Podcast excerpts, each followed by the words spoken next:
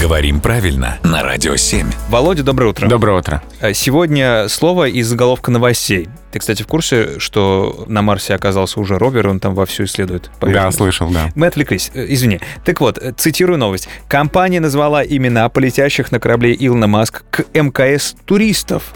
Полетящих туристов, это как вообще? А у нас в тотальном диктанте есть несколько наклеек смешных про русский язык.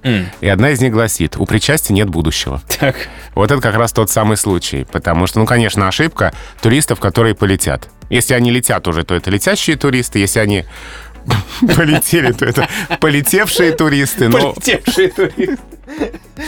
Головой немножко полетев- но полетевшие. у причастия нет будущего. А Ну, Надеюсь, что полетящих нет. у- Надеюсь, что у исследований Марса есть будущее, а у Да. причастия нет.